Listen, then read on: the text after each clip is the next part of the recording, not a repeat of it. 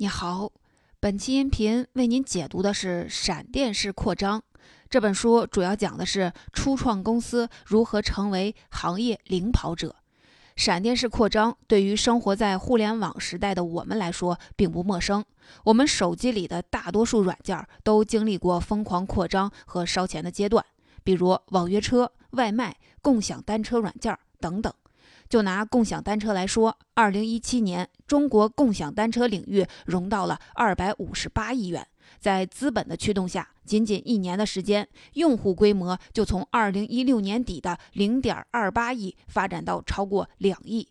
尽管竞争还在继续，但是这个极度扩张的过程中，我们看到了大量的浪费和失败，废弃的共享单车堆积如山，数十家公司纷纷倒闭。曾经的行业巨头 “Off 小黄车，如今也风雨飘摇。共享单车行业出现的问题并不罕见。每当有新的风口项目出现，我们就会看到创业者扎堆而来，资本趁热砸钱，行业竞争迅速进入非理性状态，乱战之后一片狼藉。对于类似的疯狂和浪费，人们一直有一个疑问：激进的烧钱、疯狂的扩张，真的有意义吗？今天为您解读的这本书，对创业公司的极度扩张现象提出了一个系统化的解释，就是闪电式扩张。这本书的作者是里德·霍夫曼，除了是硅谷人脉王之外，他还是在线支付服务商宝贝 PayPal 的创始成员、领英的 CEO，以及 Facebook 和爱彼迎的主要投资者。他现在也是美国顶尖风投机构格雷洛克的合伙人。作为企业家和投资者，霍夫曼从自己的经验以及与大量科技公司领导层的对话和研究中，提出了闪电式扩张这个方法论。在书中，他解释了什么是闪电式扩张，进行闪电式扩张的方法。同时，他还提出做。企业要进行负责任的闪电式扩张，也就是说，既要快速扩张，也要对企业行为带来的社会影响负责。接下来，我就会从以下三个部分来为您解读这本书：第一，什么是闪电式扩张；第二，如何进行闪电式扩张；第三，怎样进行负责任的闪电式扩张。什么是闪电式扩张呢？霍夫曼给出的定义是：使公司能以惊人的速度达到庞大规模、一般框架和具体方法。闪电式扩张的核心是，企业在面对不确定状况时，要优先考虑速度，然后获得快速增长。在霍夫曼看来，亚马逊公司的发展是闪电式扩张的最佳示范。一九九七年，亚马逊在纳斯达克上市。上市前，这家公司有一百多位员工，收入是五百一十万美元。二零一八年，亚马逊的净销售额是两千三百二十九亿美元，员工人数也超过了五十六万。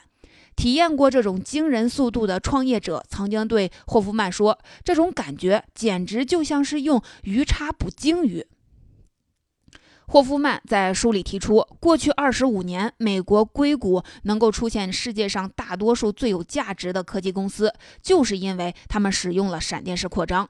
想要更好地理解闪电式扩张，需要先了解它的边界。我们可以从进行闪电式扩张的前提和基本要素出发，来理解它的边界。首先来看进行闪电式扩张的前提。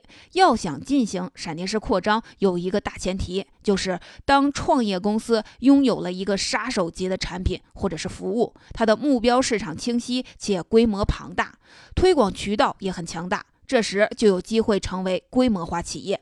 比如，贝佐斯在一九九四年创办了亚马逊。他选择从图书业务开始建立自己的商业帝国。图书市场是一个足够大的市场，因为书籍比较耐用，尺寸也标准，非常适合通过电子商务来销售。在图书业务的基础上，后来的亚马逊成为了在线零售、云计算等领域的领导者。当然，闪电式扩张并不适合所有人，在一些行业中，企业不需要实现规模化，也能成为行业最佳。同样，在一九九四年，一位餐厅老板购买了一家法国餐厅。后来，他成为世界上最著名的餐厅，但只有一个店面，每天只服务六十个客户。霍夫曼认为，创业公司想要获得巨大的成功，还需要一个巨大的新机会，并且新机会里还没有出现占主导地位的玩家。我们知道，大的技术创新通常会带来全新的市场，但一些小的新技术扰乱了现有市场之后，也会产生新市场。比如，手机摄像头的普及让每个人都能录制视频，YouTube 这样的视频网站就出现过，恰逢其时。在霍夫曼看来，在全球化网络时代，巨大机会比以往任何时候都更多。企业可以把自己的产品和服务迅速拓展到全球市场。坏消息是，新机会中的竞争者也更多，竞争非常的激烈。这时，创业公司就需要进行闪电式扩张，尽量占领足够大的属地，快速把自己的据点布起来，积累自己的竞争优势。霍夫曼说：“如果获胜的奖励足够高，并且争夺胜利果实的竞争足够激烈，那么闪电式扩张就将成为一种理性的甚至最优的策略。”接着，我们来看看进行闪电式扩张需要哪些基本要素。霍夫曼说过一句非常有名的话：“创办一家公司就像是跳下了悬崖，在下落过程中组装一架飞机。创办一家公司就像是跳下悬崖。”这半句话是说，企业家要有勇气，接受自己会做出错误决策的风险，愿意用低效的方式换取更快的行动能力，在下落过程中组装一架飞机。这后半句话意味着，有了勇气之后，企业家不能盲目的往下冲，还要有技巧，给自己面临的风险排个序，要了解哪些因素会导致自己的成功或者是失败，你要随时监测这些因素。另外，这架组装出来的飞机还需要燃料和氧气，也就是金融资本和人力资本。企业家需要想办法说服资本市场为自己的企业投入足够多的资金，也要想办法吸引人才市场的注意，包括客户、合作伙伴和员工。一旦企业家筹集到了上述的这些基本要素，他的目标就有可能在极短时间内从零到一，再从一发展到十亿。为什么闪电式扩张能够拥有这样惊人的力量呢？在霍夫曼看来，力量的背后是首个规模扩张者优势，就是说，一家公司只要占据了它所在的生产系统的制高点，周围的人就会认识到它的领导地位，最优秀的人才和资本都会纷纷的涌入。接着，优秀人才又可以帮助企业继续的提高生产和销售能力，提高快速扩张的能力。而大规模资本的注入可以助推爆炸性的增长。比如，中国和美国硅谷都被看作是最容易出现一流的新公司的地区。如果某个领域的首个巨头公司诞生在中国或者是硅谷，就会吸引来全球的人力资本和金融资本，而这又会进一步增强它保持增长的能力。在霍夫曼看来，这正是优步获得巨大规模和价值的关键原因。成立于二零零九年的优步，在上市前至少进行了十五轮的融资，累计金额超过了一百五十亿美元。霍夫曼还提醒说，就算一家企业具备了进行闪电式扩张的前提和基本要素，也不代表就应该去进行闪电式扩张。他说，如果你承担的额外成本和不确定性实际上并没有给你带来优势，那么最好还是遵循传统的商业规则。只有当你认定速度是实现大规模目标的关键策略时，才需要进行闪电式扩张。前面我们提到，创业公司想要获得巨大的成功，需要有一个巨大的新机会。在霍夫曼看来，当一个市场敞开了大门，这个时候企业面临的风险并不是效率低下，而是过于谨慎。霍夫曼说，效率和确定性在稳定成熟的市场里非常重要，但是他们对世界上的颠覆者、发明者和创新者的帮助却并不大。那企业应该怎么进行闪电式扩张呢？霍夫曼总结了三种关键方法：商业模式创新、战略创新和管理创新。他们共同造就了高风险高回报的闪电式扩张。这三种方法都在一定程度上违反了商业常理。霍夫曼在书里专门用了三个章节的篇幅去解释他们。由于篇幅有限，我在这里先为您挑选三个原规则。如果你感兴趣的话，可以去看《闪电式扩张》这本书。第一个规则是，创业公司要重视高毛利率。毛利是收入与收入相对应的营业成本之间的差额，毛利率就是毛利与营业收入的百分比。在霍夫曼看来，毛利率越高，意味着每亿美元的销售额对公司来说就越有价值，公司有了更多的现金。比如，你的公司有一百万个客户，每年会产生一亿美元的销售额。不管毛利率是多少，你为他们提供服务的成本都不会变。如果公司的毛利润是八千万美元，这比一千万美元的毛利润高很多倍，公司就可以用这些钱实现增长和扩张。谷歌就是一家现象级的高利润公司。二零一六年，它的利润率高达百分之六十一，这使得它能够进行大手笔的投资，进行激进的实验。就算投资失败了，它也有能力迅速的恢复。像谷歌这样的高科技企业的毛利率都很高，因为复制软件的成本基本上是零。于是，高科技公司的管理者经常会忽视高毛利率的力量。霍夫曼认为，如果有可能，企业家应该尽量设计出高毛利率的商业模式。它可以让你获得更大的成功回报。高毛利率业务对投资人也很有吸引力，他们通常都愿意为这样的业务能力支付溢价。也就是说，拥有高毛利率的企业有机会以更高的估值筹集到更多的资金。不少投资人都赞同这条重视高毛利率的规则。加文·贝克是富达投资集团的基金经理，他曾经对创业公司的 CEO 提出建议：我们应该通过努力使用毛利率产生的资金来推动增长，而不应该不断通过引入资金来稀释股权。最终，真正能让你控制自己命运的方式，只有内生资金，而不是资本市场的仁慈。YC 中国创始人陆琪也在给本书的序里写道：“过多的依赖融资烧钱是不可持续的，只有拥有了健康的商业模式和充足的毛利，才有有效的去支撑企业的成长。”第二个规则是忽略愤怒的用户。这个规则非常的反常识。当用户对产品或者是服务不满意的时候，他们会通过各种途径来投诉。这种反馈是企业进行改进的重要参考信息。如果投诉无门，用户很容易产生愤怒的情绪，影响到企业的商誉。对于客服服务，企业一直以来奉行的金科玉律都是用户永远是对的。但是在霍夫曼看来，用户觉得自己被忽略了。这个问题在闪电式扩张过程中只能算是个小火苗，它不够大，也不够致命，只能任它燃烧。霍夫曼以贝宝公司早期的经历说明了为什么要忽略愤怒的客户。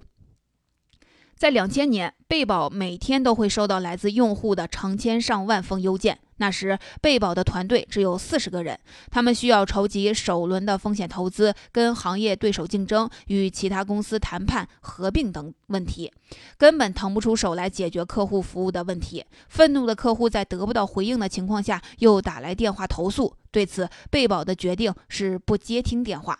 不过，忽略用户只是一种临时解决方案。当贝宝融到了大量的钱，合并问题也解决了之后，他们这才拿出时间和资源去组建客户的服务团队，在三十天里招募并培训了一百个新客服员工。第三个规则是允许做一次性的工作。直白一点说，就是要容忍自己的产品有缺陷，不怕推倒重来。很多人在做事情的时候，不免会有完美主义倾向，要把自己的产品方案反复的打磨，足够满意了才向市场推出。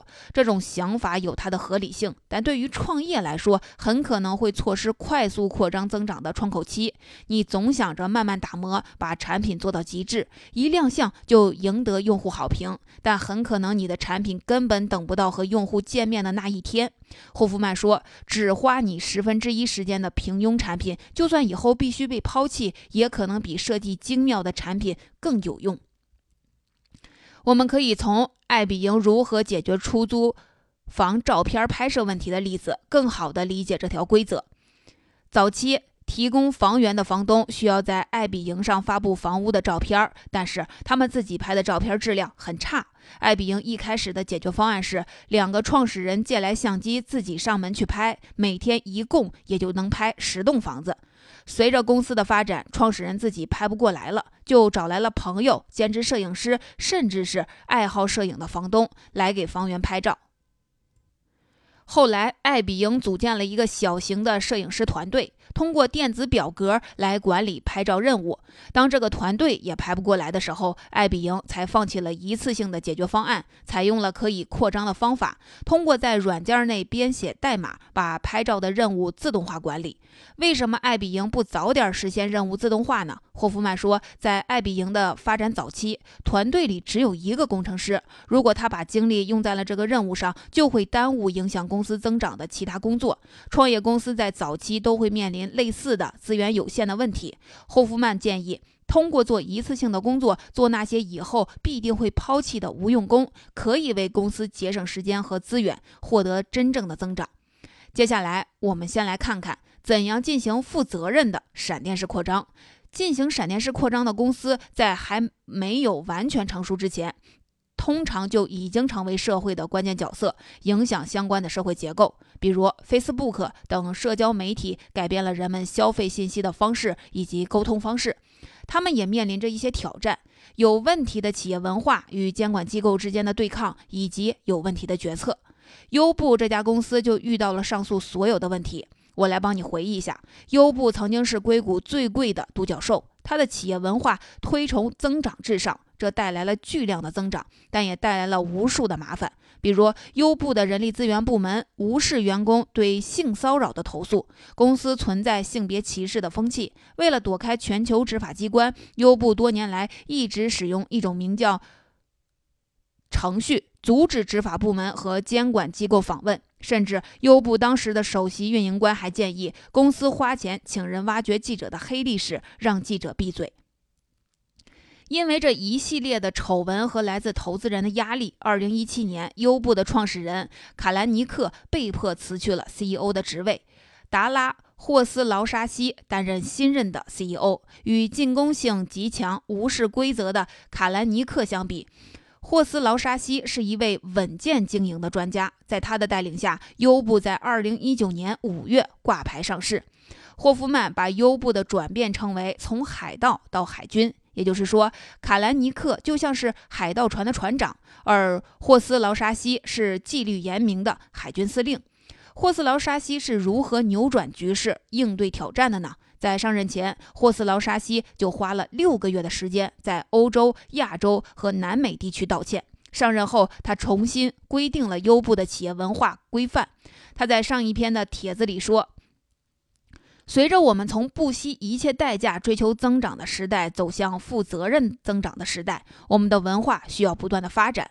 他也会倾听优步公司司机的担忧，给那些被优步影响到营生的出租车车主设立困难基金。除了优步之外，其他使用闪电式扩张的公司不免也会面临类似的挑战。难道所有使用了闪电式扩张的公司都要走一遍优步的老路吗？对此，霍夫曼又提出了一个说法：负责任的闪电式扩张，也就是说，将责任与速度结合起来，要对企业行为的社会影响负责。如何在不牺牲增长速度的情况下，负责任地进行闪电式扩张呢？这需要企业家具备区分风险的能力。霍夫曼在书中提供了一个风险评估框架。他把风险分成了两对儿：已知风险与未知风险，系统性风险与非系统性风险。系统性风险可能会直接影响和破坏整个系统，比如居心不良的人利用基因编辑技术设计出致命性的全球流行疾病，这就是系统性风险。而非系统性风险只会影响到整个系统中的一部分。比如大科技公司对行业的垄断。当企业家确认了自己面对的风险属于哪类之后，就需要做出反应。霍夫曼在书中也总结出了常见的反应，这里面为您选取三类反应。第一类反应是立即采取果断行动。二零一一年，爱比营的一位房东发现访客毁坏了他的房子。偷走了财产，艾比营的最初反应是报警，给房东经济补偿。但是这种做法并没有解决背后的系统性问题，房东失去了对艾比营的信任。为了挽回信任，艾比营创始人不但公开承担所有责任，还为房东们提供了最高五万美元的财产损失赔赔偿。第二类反应是，现在先采取短期行动，但以后再采取永久行动。比如，对于做支付系统的被保公司来说，信用卡诈骗是一个系统性问题，但他们没有立刻提出解决方案，而是自己承担成本，因为他们要用短期行动给自己争取时间，用来给产品中加入诈骗检测功能。第三类反应是，现在注意到了问题，承诺以后会采取行动。如果你发现某个风险现阶段还可以控制，但未来可能变成系统性风险，就不能忽略它。还是以被保公司为例，除了信用卡诈骗，这家公司还面临怎样防止人们利用被保进行非法交易的问题。当时的被保并不具备法律、会计或者警务工作方面的专业知识，而且非法交易的可能性还比较低。于是，被保的管理层就决定延后处理这个问题。同时呢，他们也承诺要建立相关的专业知识和基础设施，方便以后的管理。到这里，《闪电式扩张》这本书就为您解读完了。下面给您总结一下。首先，我为您介绍了什么是闪电式扩张，它是使公司能以惊人的速度达到庞大规模、一般框架和具体方法。它的核心是企业在面对不确定的时候，要优先考虑速度，然后获得快速增长。创业公司拥有一个杀手级的产品或者是服务，它的目标市场清晰，并且规模庞大，推广渠道也很强大。这时，它就有机会成为规模化企业。当创业公司的企业家具备了勇气和技巧，公司也获得了金融资本和人力资本，就有可能进行闪电式扩张。接着，我们知道了进行闪电式扩张的关键方法是商业模式创新、战略创新和管理创新。我为您挑选了三条规则，分别是重视高毛利率。忽略愤怒的用户，允许做一次性的工作。最后，从优步的例子出发，我们发现进行闪电式扩张的公司会遇到一些挑战，比如有问题的企业文化、与监管机构之间的对抗，以及有问题的决策。对此，霍夫曼提出的解决方案是负责任的闪电式扩张，就是要把责任与速度结合起来，对企业行为进行社会影响负责。